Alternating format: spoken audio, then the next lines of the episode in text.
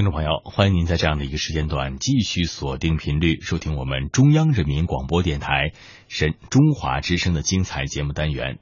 那么在这个时段呢，我们要一起来听到的是一篇古文赏析《洛神赋》，介绍曹植《洛神赋》。刘亚杰写稿。曹植是建安时代成就最高的文学家，他的词赋题材广泛。词彩华茂，注重抒情，有着鲜明的个性特征。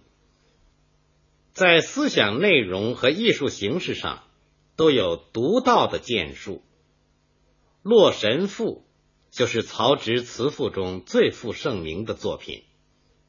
关于《洛神赋》的写作背景，作者在赋前有序说：“黄初四年。”于朝京师，归寄洛川。古人有言：“思水之神名曰宓妃。”感宋玉对楚王说神女之事，遂作思赋。洛川即洛水。宓妃相传是伏羲氏的女儿，溺死于洛水，成为洛水女神。从这个序可以知道，魏文帝黄初四年，也就是公元二二三年，作者朝拜京师后返回封地时，途经洛水，由洛神宓妃的传说，联想到宋玉的《高唐赋》《神女赋》，触发了创作情思，同时融入神话故事。通过梦幻的境界，写下了这个人神恋爱的悲剧。这篇赋从问世以来，直到现代，人们对他的创作动机和所抒发的思想感情，一直有不同的说法，主要有两种：一是感真说，一是祭心君王说。感真说流传很广。据说曹植曾向甄氏求婚，未能如愿。后来曹操把甄氏给了曹丕做妻子，曹植为此心中不平，一直不能忘怀。黄初年间，曹植入朝，这时甄氏已被害死。曹丕把甄氏陪嫁的玉枕赠给了曹植。曹植返回封地时，在洛水边休息，对甄氏十分思念。这时，甄氏忽然出现，并向曹植赠珠以表钟情。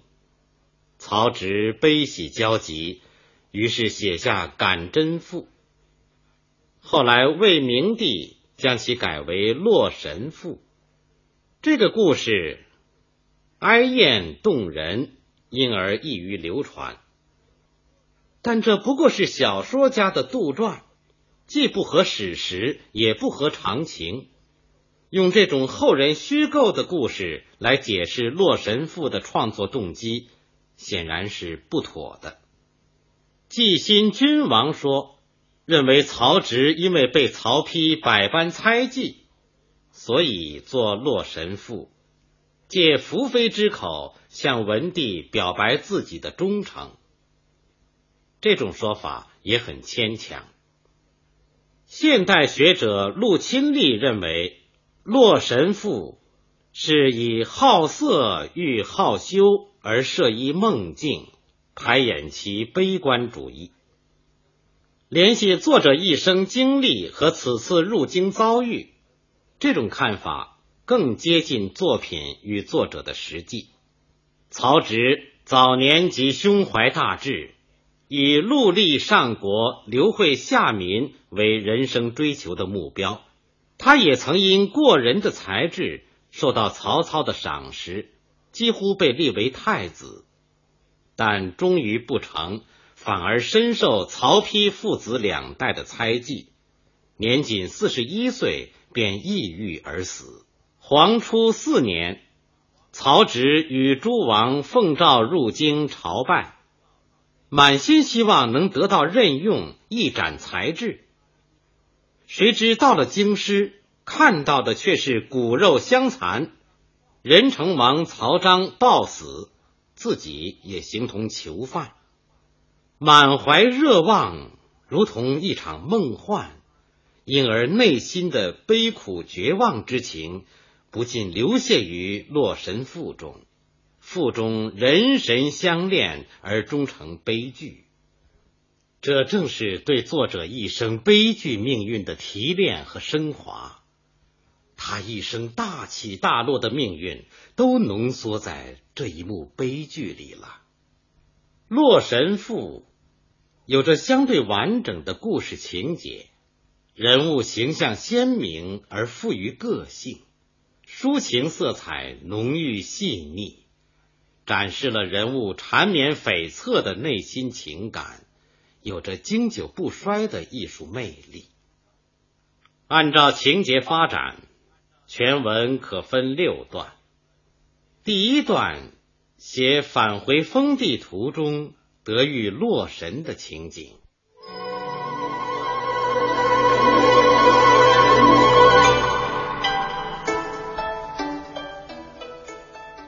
作者自述。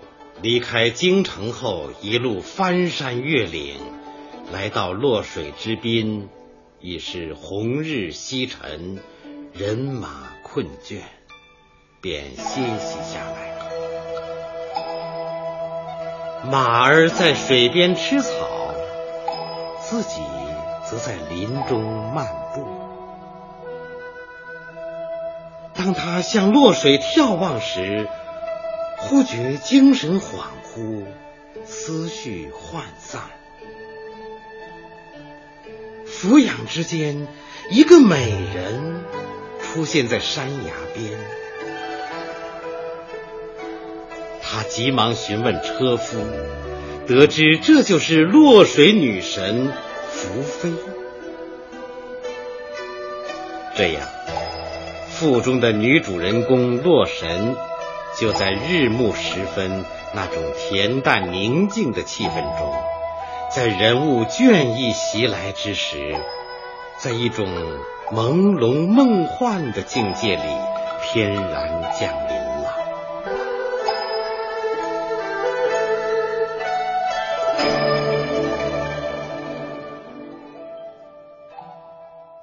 第二段，作者从姿态、容貌。穿戴、动作等不同的角度描写洛神的美，先写洛神刚出现时的神韵。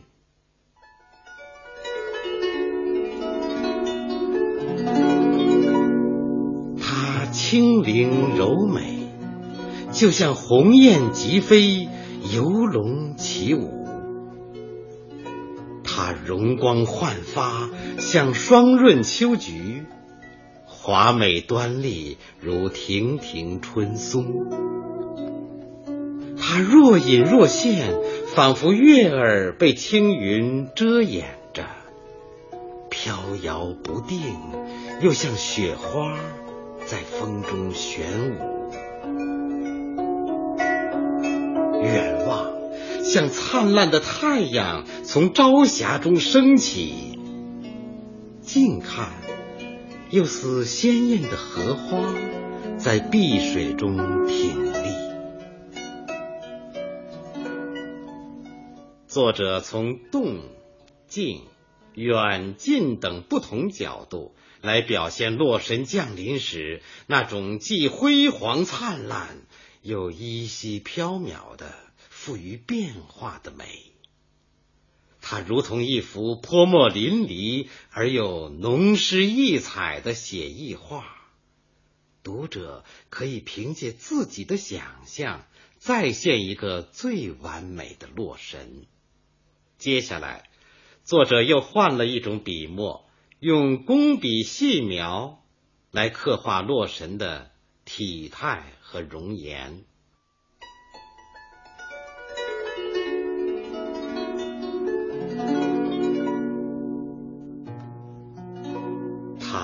胖瘦适中，高矮合度，双肩圆润，腰肢纤细，脖子修长，肌肤洁白，天生丽质，无需脂粉。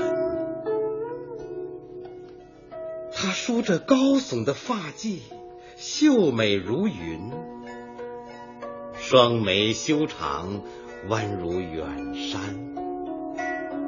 嘴唇红润，牙齿光洁，双眸明亮，顾盼多情。双颊的笑窝非常美丽，她风姿飘逸，恬静安闲，情态温柔和婉，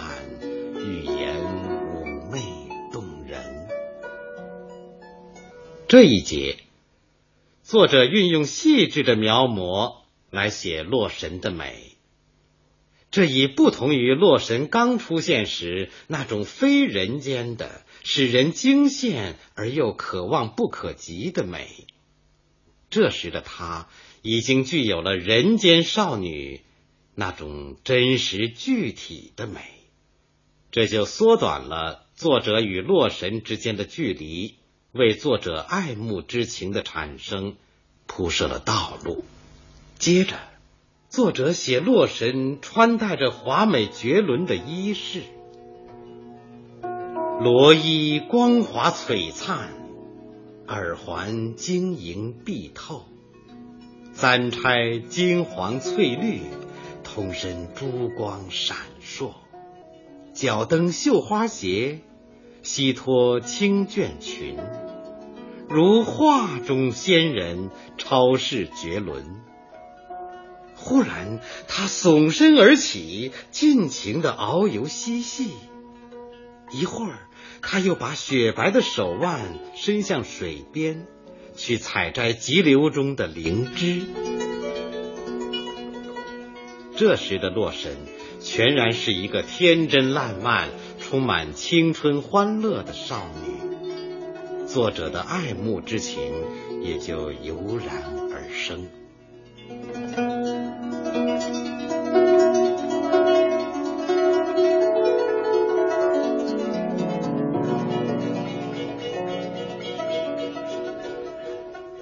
第三段写作者及腹中君王对洛神由爱慕而追求，以及由此所产生的复杂情感。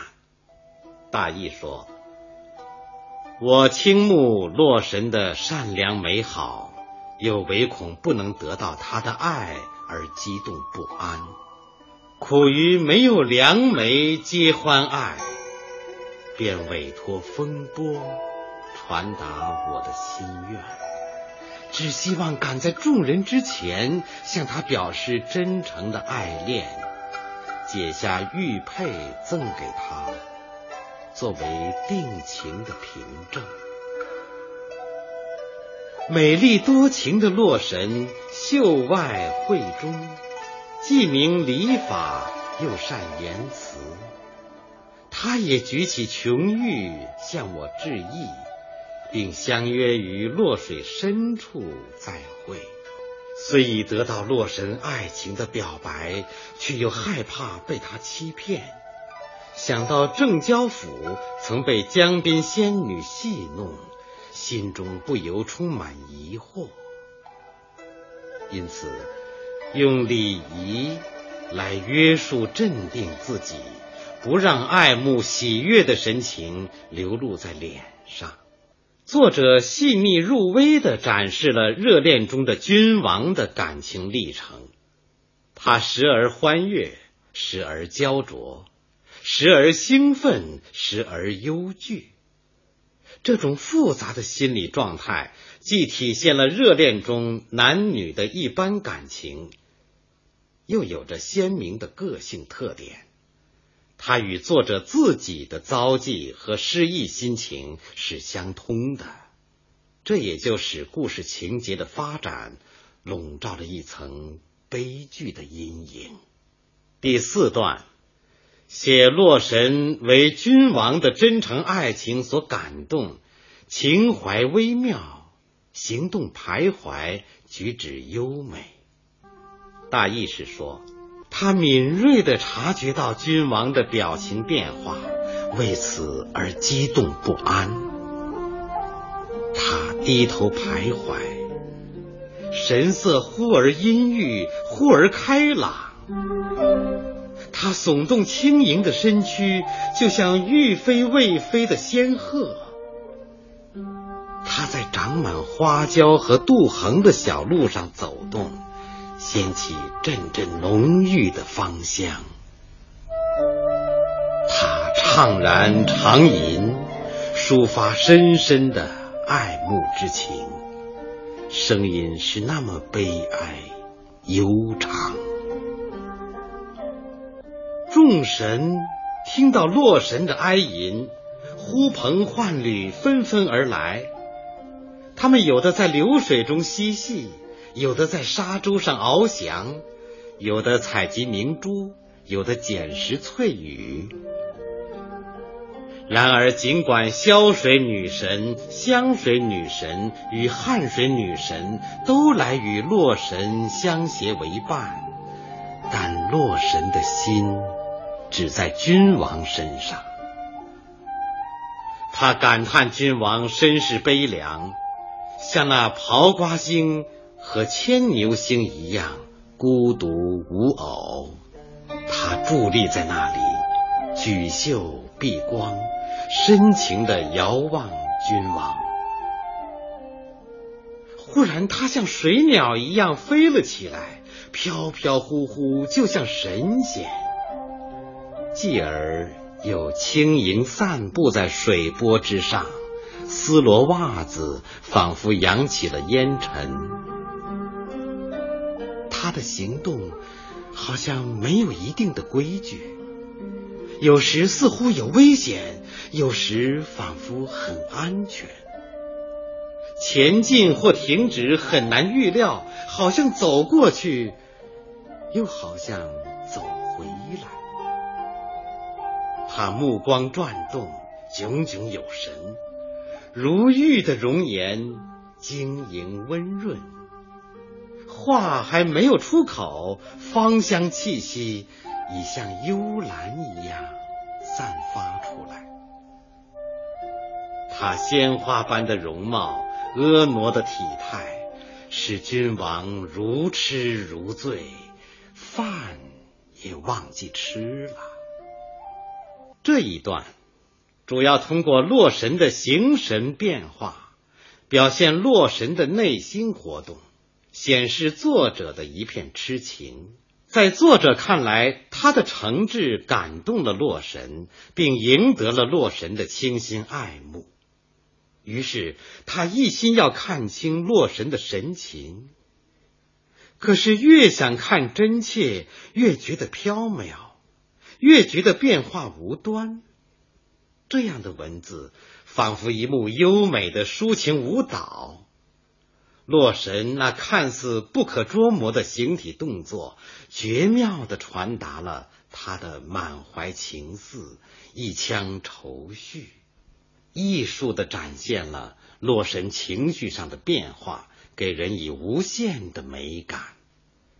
在情节的发展上，作者插入了群神嬉戏的描写，既以群神的欢乐衬托了洛神的感伤。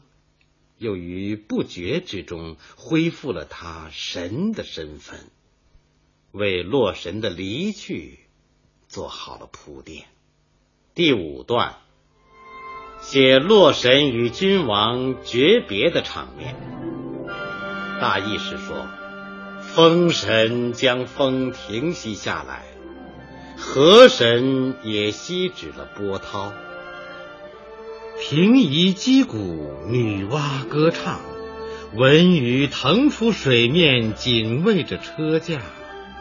玉铃叮当作响，众神一同离去。驾车的六龙庄严的齐手并进，载着洛神的云车从容而行。鲸鱼踊跃抚护着车轮。水鸟飞翔在空中护卫，洛神的车驾穿过沙洲，越过山冈，他又转回头来，向君王缓缓陈说交接的纲常。由于人和神的不同礼法，虽然同处盛年，也不能如愿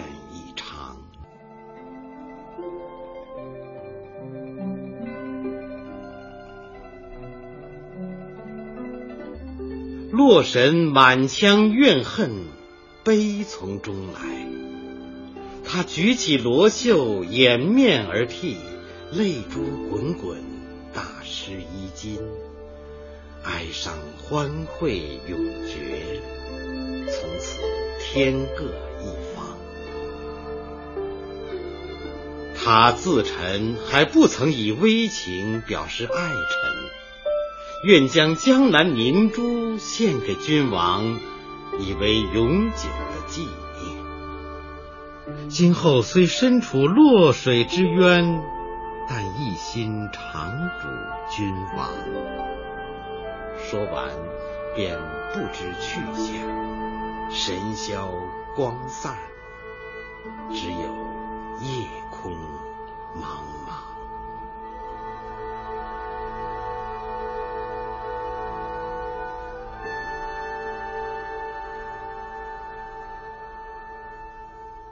从洛神的出现到消失，作者由远观而近察，由动态到言语，运用各种艺术手段，从不同的侧面来展示他身心的美。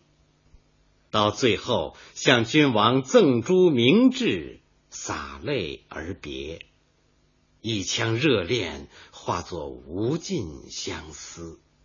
洛神的形象也就升华到顶点。他不仅有着丰美绝世的姿容，而且善良多情，对所爱的人一往情深，始终不渝。第六段写君王对洛神的无限眷恋和苦苦寻求，大意是。作者满怀惆怅，走下山林，双脚虽在向前移动，心神却留在那里，不断回想着与洛神相遇的情景。回望相逢之地，不禁愁绪萦怀，只盼望洛神能够再现。于是他驾着轻舟逆流而上，航行在洛水中。他对洛神的思慕愈加强烈，以致终夜无眠，繁露侵衣。直到太阳升起，才不得不让仆人整理车架，东归封地。然而，一旦举鞭欲行，却又惆怅徘徊，不能离去。全赋就在这样浓郁的悲剧气氛中结束，而那无尽的愁思，却久久的萦绕在读者心上。《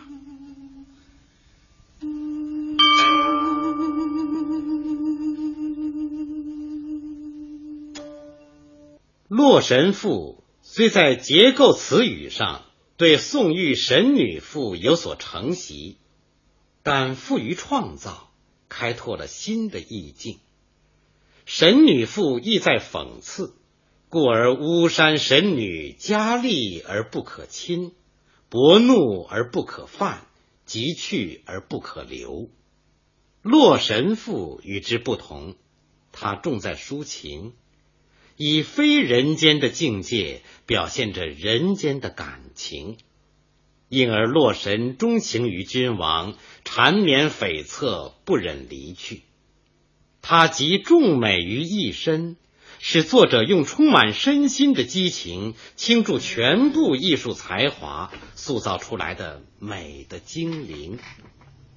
同时，他又是封建社会一个年轻貌美、爱情横遭摧残的不幸妇女的化身。